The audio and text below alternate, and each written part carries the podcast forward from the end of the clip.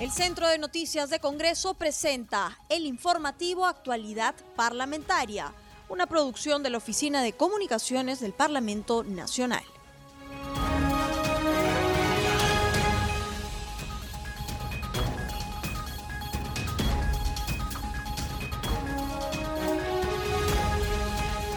Bienvenidos al programa Actualidad Parlamentaria, una producción de CNC Radio del Congreso. Este programa se transmite en las regiones Huánuco, Junín y Pasco a través de Radio Corporación. En Cajamarca nos escuchan en ONC Radio, también en Arequipa por Radio Millennium y en La Merced en Radio Visión de Chanchamayo. Los saluda Rómulo Vargas y estoy en compañía de Anaís Suceda para acompañarlos en esta jornada informativa. ¿Cómo estás, Anaís?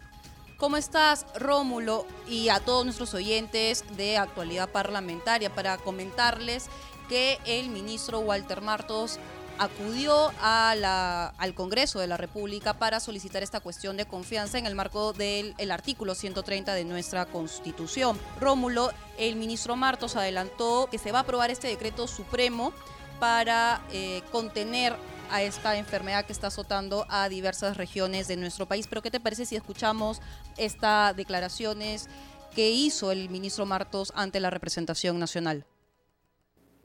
Quiero adelantar a la representación nacional que el día de mañana aprobaremos en sesión de Consejo de Ministros un decreto supremo con medidas complementarias que ayuden a bajar la tasa de exposición.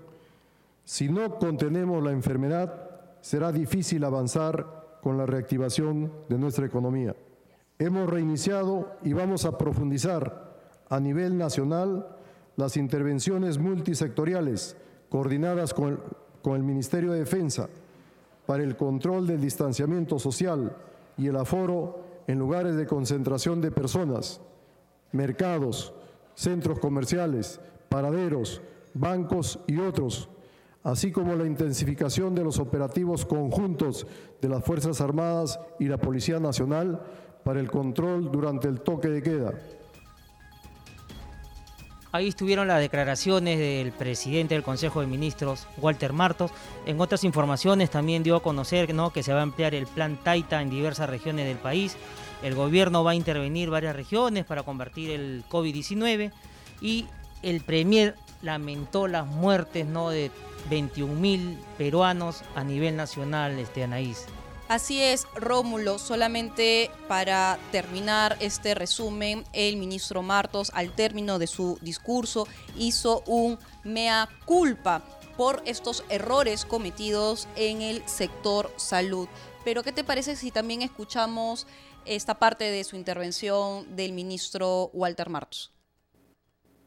Señor presidente, señores congresistas, en estos momentos sumamente difíciles que vive el país, es cuando el pueblo más necesita que trabajemos juntos. Podremos cometer errores propios de este escenario de guerra e incertidumbre que vivimos en este momento.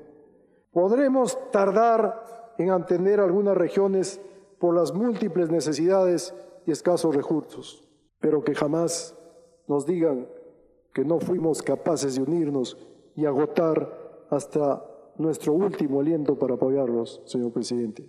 Concluyo mi presentación ante ustedes y respetuosamente solicito el voto de confianza de la representación nacional para el gabinete ministerial que me honro en presidir. Muchas gracias, señor presidente. Rómulo, una noticia que ha impactado en la región de Huánuco ha sido esta intervención de la Fiscalía a esta sede del gobierno regional tras una denuncia ciudadana por presuntamente no haber cumplido con la ejecución de esta asignación presupuestal para la atención del COVID-19. En la línea telefónica estamos con el congresista Wilmer Bajonero de Acción Popular y además representante de esta región. Congresista, ¿Cuáles son sus primeras impresiones sobre este tema que ha impactado a la región de Huánuco? Un gusto saludarles. Eh, tenemos conocimiento de que el día de ayer efectivamente se intervino por el Ministerio Público y la Procuradora Anticorrupción es por presuntos indicios de corrupción. Eh, no solo ahora, no solo el día de ayer se ha tratado de intervenir tanto por el Ministerio de la Pobreza por presuntos de corrupción, sino que ya también existen denuncias por el vicegobernador eh, por el mismo tema, por malos manejos, sobre todo el tema presupuestario, y lo más vergonzoso sería que estarían siendo beneficiados en este, en este tema familias o familiares ligados al gobernador.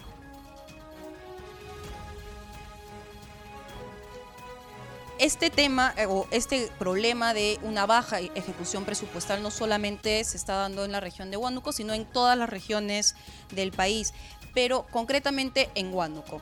De acuerdo al portal amigable del MEF, eh, este ha sido beneficiado con más de 32 millones de soles, el cual solamente ha sido ejecutado al 36%, de acuerdo a cifras del Ministerio de Economía y Finanzas revisadas el día de hoy. Y si hacemos una desmenución de este presupuesto, vemos que en el tema de bienes eh, se ha destinado 9 millones eh, de soles y que solamente se ha ejecutado el 35.4% y es este presupuesto el que debe ser asignado justamente para la compra de medicinas, para el compra de oxígeno, equipos de protección para el personal de salud, entre otros. ¿Cuáles son las actualmente las necesidades que está teniendo la región de Huánuco toda vez de que todavía se encuentra en cuarentena? Eh, es una de las regiones más olvidadas por parte del Estado, del Ejecutivo en este caso eh, sabemos ya de nuestras debilidades y carencias. Para afrontar este COVID, esta guerra, no contamos con un solo hospital. Comparativamente con otras regiones, estamos en gran desventaja.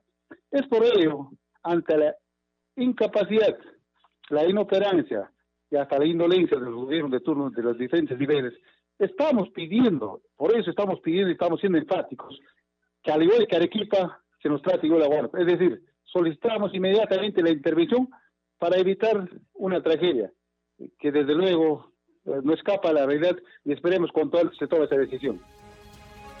Congresista Bajonero, y en torno al tema de las acciones que está haciendo el gobierno para contrarrestar y combatir el COVID-19, se están dando porque hay falta de oxígeno y otros implementos no de salud, asimismo como el tema del pago no al, a los trabajadores del sector. Lamentablemente está siendo estéril el refuerzo y el apoyo de parte del Ejecutivo.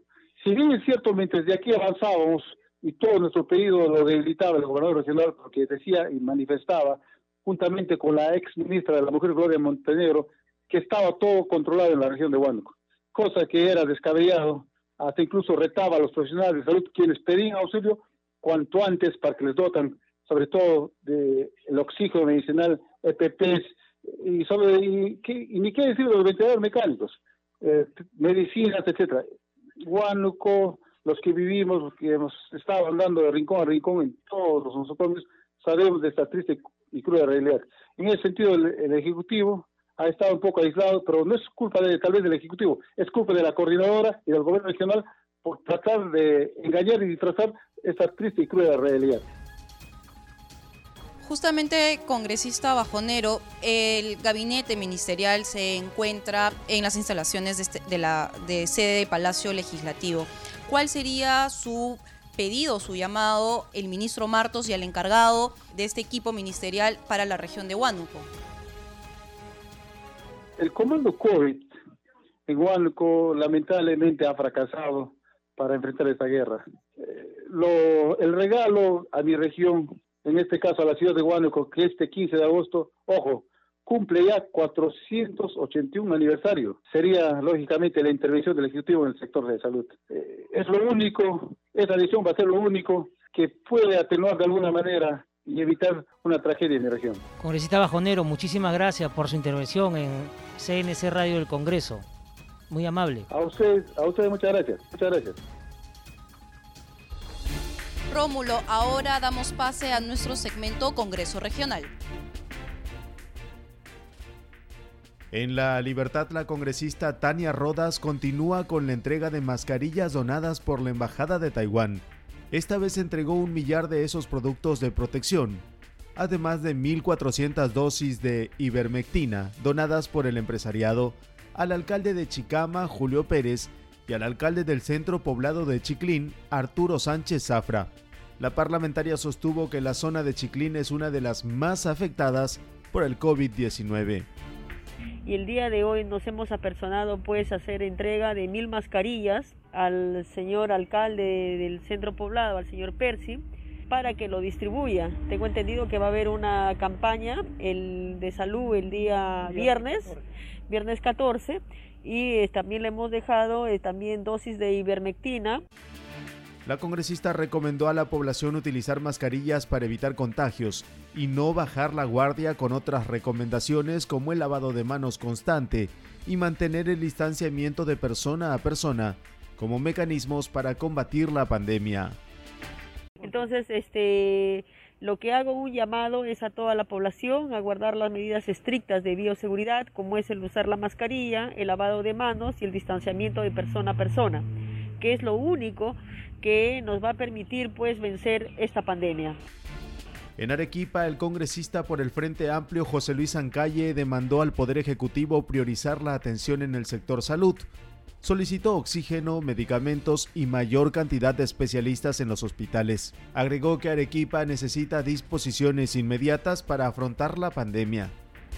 Estamos aquí invocando a las autoridades quienes tienen la facultad ejecutiva para disponer e impedir que las empresas especulen, acaparen con medicamentos, con oxígeno.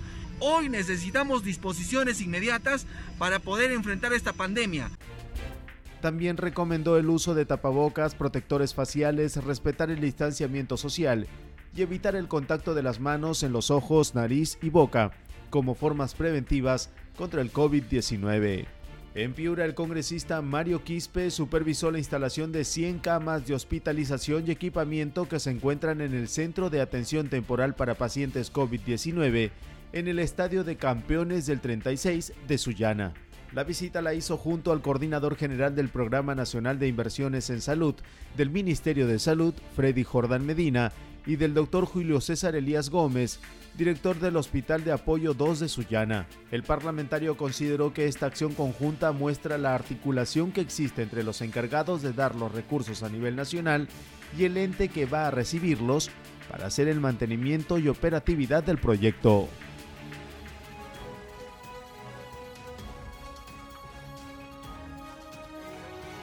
Rómulo, en la cabina de CNC Radio del Congreso estamos con el congresista Vigo Gutiérrez de Fuerza Popular y además representante de la región Cajamarca. Congresista, el ministro Martos se ha, eh, se ha presentado ante la representación nacional para dar cumplimiento al artículo 130 de nuestra Constitución y ha resaltado la operación Taita que ha sido un éxito de acuerdo a su discurso en la región Cajamarca. Cuéntanos un poco más en qué consiste esta operación Taita, toda vez que va a ser replicada en otras regiones. Mira, eh, en principio, eh, en, la atención en salud hay tres niveles. El primer nivel es el nivel 1, donde prácticamente se tienen tres componentes también. Uno es eh, la educación sanitaria, segundo es el diagnóstico precoz y el tratamiento no hospitalario. Y el segundo nivel de atención en salud es el tratamiento eh, hospitalario con un, con un nivel no de alta complejidad ni de particularidad. Y el tercer nivel de atención es el de alta complejidad. En ese sentido, el, el manejo de la pandemia tiene que obedecer estos tres niveles también. Entonces, eh, se ha hecho una actividad que debería haberse hecho desde un principio, lo que es el, el diagnóstico precoz, las consultas precoces dentro de un ámbito geográfico específico. Entonces, con el apoyo de las Fuerzas Armadas, en este caso en Cajamarca se dio con el apoyo de la Marina de Guerra del Perú, en Jaén se dio con la Fuerza Aérea y en San Ignacio con la, el Ejército Peruano. A través de la logística de, estos, eh, de estas, estas Fuerzas Armadas, a través de tanto lo que es personal de tropa, personal oficial, suboficial, apoyo con carpas, apoyo a comunidades móviles, la unión del sector salud con profesionales de la salud, con técnicos, enfermeros y el apoyo con el tema de lo que es la dotación de medicamentos y apoyo diagnóstico y también el apoyo de voluntarios y entidades eh, civiles, sociales, que a través de, de, las campañas Primero tienen un local eh, fijo donde, donde se hace una difusión previa a la cual la gente acude con el tema de, dar una inquietud de la salud. Y, si es que eh, y completa una encuesta. Si es positivo, pues tendrían que hacerle una, una prueba y darle un tratamiento. De lo contrario, sigue la educación sanitaria. Pero esto de acá ha sido, como se puede decir, un brochazo gigante, una chispa grande. La idea es dejar chispitas en todo lado. Y los tenemos más de 9.000 a 10.000 establecimientos de salud, tanto en el sector público y privado de primer nivel de atención, que deberían replicar esto a través de sus áreas de influencia en ese mismo sentido, a través de la educación sanitaria, detención precoz y tratamiento, y lógicamente dando el tema de lo que es el abordaje familiar, el abordaje comunal y también el aislamiento, que es muy importante para tratar de detener el vector, que en este caso es el virus. Congresista Vivo, el gobierno también ha anunciado que va a construir varias plantas de oxígeno medicinal para evitar las largas colas. ¿Cree usted que se demoró un poquito el gobierno? Mira, el, tema, yo también le dije mi participación, eh, es que no, no quiero culpar, porque probablemente la naturaleza de la enfermedad ha sido así, hay, un, hay un factor importante en, que se usa en todo lado, que es la planificación y la previsión a futuro. Yo, yo también lo dije ahora, un paciente te usa, por ejemplo, grave, dos, tres balones de oxígeno. Si tienes 100, 100 pacientes hospitalizados, necesitas 300 balones. Y una planta así chiquita te produce 60, 60 balones. Entonces, un hospital de 100 camas te necesitas, ¿cuánto necesitas? Cinco plantas, ¿no es cierto? de ese tamaño. Pero también hay otros sistemas que, por ejemplo, de, que funcionan con, con, oxígeno líquido centralizado y que puedes distribuir a través de cañerías o, prácticamente el nivel de presión que tú requieres. Y eso se tiene que tener en cuenta. Por otro lado, también hay los famosos concentradores de oxígeno, que son unos, unos tanquecitos individuales, pero no te da el flujo necesario que tú requieres para que tú de alguna forma puedas tener. Y luego, referente a tu pregunta, que que las colas.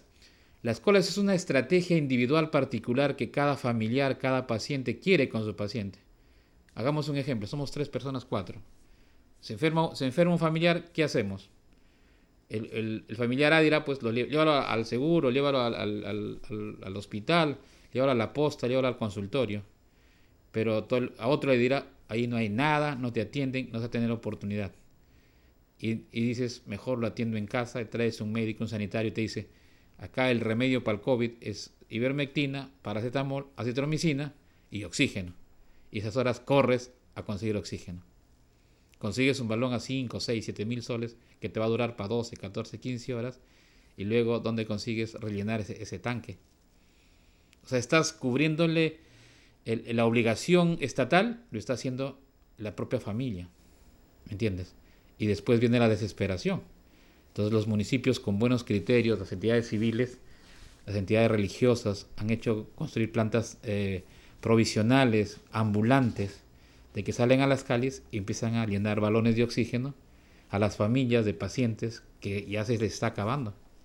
Pero imagínense un presupuesto, si tienes en casa un familiar, tienes que tener por lo menos dos balones que cuestan 5 mil, 6 mil, tener la plata para llenar cada 12, cada 24 horas el balón y el estrés de saber dónde lo consigues y la plata para que lo compres. Congresista Vigo, eh, gran parte de la crítica al discurso cateriano fue que no desarrolló las acciones en materia sanitaria para controlar el COVID-19. ¿Usted cree que Walter Martos ha logrado convencer en este discurso a la representación nacional? Mira, el, tema del, del, premier eh, cateriano en algo es, cierto, ¿no? Ahondó mucho en mega obras, en mega gastos, en mega compromisos, en mega eh, sueños de los peruanos, ¿no? Una línea 2, 3, 4, 5 del metro, ferrocarriles, autopistas al centro, lluvia de millones en proyectos paralizados, Chavimochig, etcétera, chinecas. Y definitivamente lo que tenemos a la vuelta de la esquina o a un centímetro tenemos, eh, tenemos un bicho que se mueve. Y para eso eh, mientras no se encuentre la vacuna o no se encuentre un tratamiento, por ejemplo, si tú te da un golpe ahorita en tu cama o en tu casa te cae de tu cama, te pongo una buena ampolla, te calma el dolor y sabes que en una semana ya no te va a doler. Pero ahora no sabes cómo tratar este, este, este virus o, no, o cómo solamente se, se, se, como decir, se detiene un poco. Entonces, eh, bajo lo que tú me preguntas, se ha convencido. Y yo diría que es difícil eh, tener una estrategia tal de que tú, como gobierno, como gerente, eh, trates esto. Es, muy difícil. Pero hay que ver que, hay, qué es lo que tú, por ejemplo, le pides a un atleta. O cómo te alegras cuando un atleta o cuando la selección peruana, aunque sea, pierde porque dejó todo en la cancha, ¿no es cierto? Porque sudó todo en la camiseta, porque entregó todo de sí. Nosotros hemos visto en los otros gabinetes, en los otros ministros, hemos visto que no ha sido así, que no han entregado todo de eso, que no han dado todo lo que podrían haber dado, que hubiesen podido dar más, que ha habido cosas que se han tenido que corregir. Ahora probablemente va a haber eso también, va a haber el tema, de haber marchas y de repente contramarchas, no va a haber los resultados, pero lo que queremos ver es esfuerzo. ¿no? Queremos ver gerenciabilidad, ejecutividad, fuerza en implementar las cosas. Así es, congresista Vivo. Muchísimas gracias por su visita a las instalaciones de CNC Radio del Congreso. Muy amable.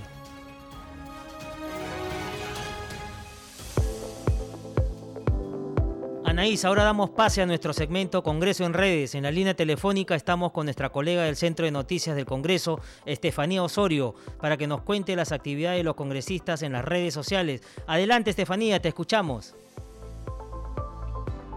Rómulo, Anaís, ¿cómo están? Un saludo a todos sus oyentes de CNC Radio del Congreso y las demás provincias del país que nos escuchan a esta hora para darles un repaso por las redes sociales de los congresistas de la República. En Facebook, la congresista de la Unión por el Perú, María Isabel Bartolo, publicó unas fotografías de la reunión que sostuvo con el gerente general de EdSalud, el doctor Alfredo Barredo Moyano, para que informe sobre los resultados del Hospital Perú en Huaraz. En su publicación, la parlamentaria por la región Ancash solicitó que los brigadistas puedan quedarse una semana adicional debido a la necesidad de la población, además de que puedan acudir a las provincias de Carhuaz, Guaylas y Pomabamba para la intervención temprana a pacientes asegurados y no asegurados de la salud. Mientras que el legislador de Fuerza Popular, Eduard Zárate, escribió en su cuenta de Twitter que tras la visita que realizó en el centro poblado Pampa Larga, junto con el alcalde de Ignacio Escudero, Suyana Piura, se comprobó la necesidad de electrificación en la zona. El congresista por Piura escribió, brechas sociales por falta de fluido eléctrico deben cerrarse con el objetivo de mejorar la calidad de la población. Por otro lado, el parlamentario del Partido Morado, José Antonio Núñez, tuvo una reunión con autoridades del distrito de La Joya, Arequipa.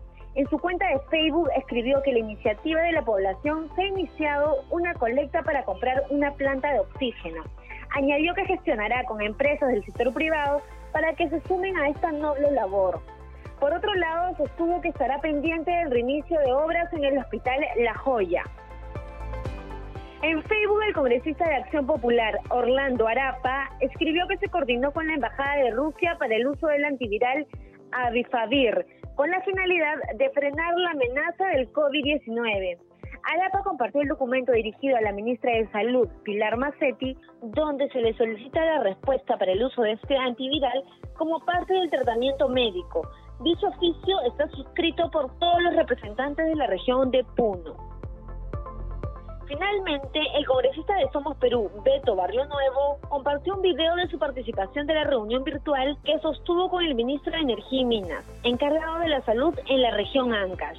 En el video publicado en su cuenta de Twitter, el parlamentario ancachino solicita que se implemente la planta de oxígeno y se flexibilice el uso del canon y sobre canon. Bueno, Anaís Rómulo, eso fue nuestro segmento Congreso en Redes solo para recordarles a todos sus oyentes que siempre pueden mantenerse informados de las actividades parlamentarias siguiendo nuestras redes sociales en Instagram, Facebook y Twitter. Nos encuentran como Congreso Perú. Adelante con ustedes en estudios. Gracias Estefanía por tu reporte. Rómulo, ya no tenemos tiempo para más, solamente para recordarles a todos nuestros oyentes que pueden eh, seguir las transmisiones en vivo de las actividades parlamentarias a través de CNC Televisión y las redes oficiales del Congreso de la República. Con nosotros será hasta mañana.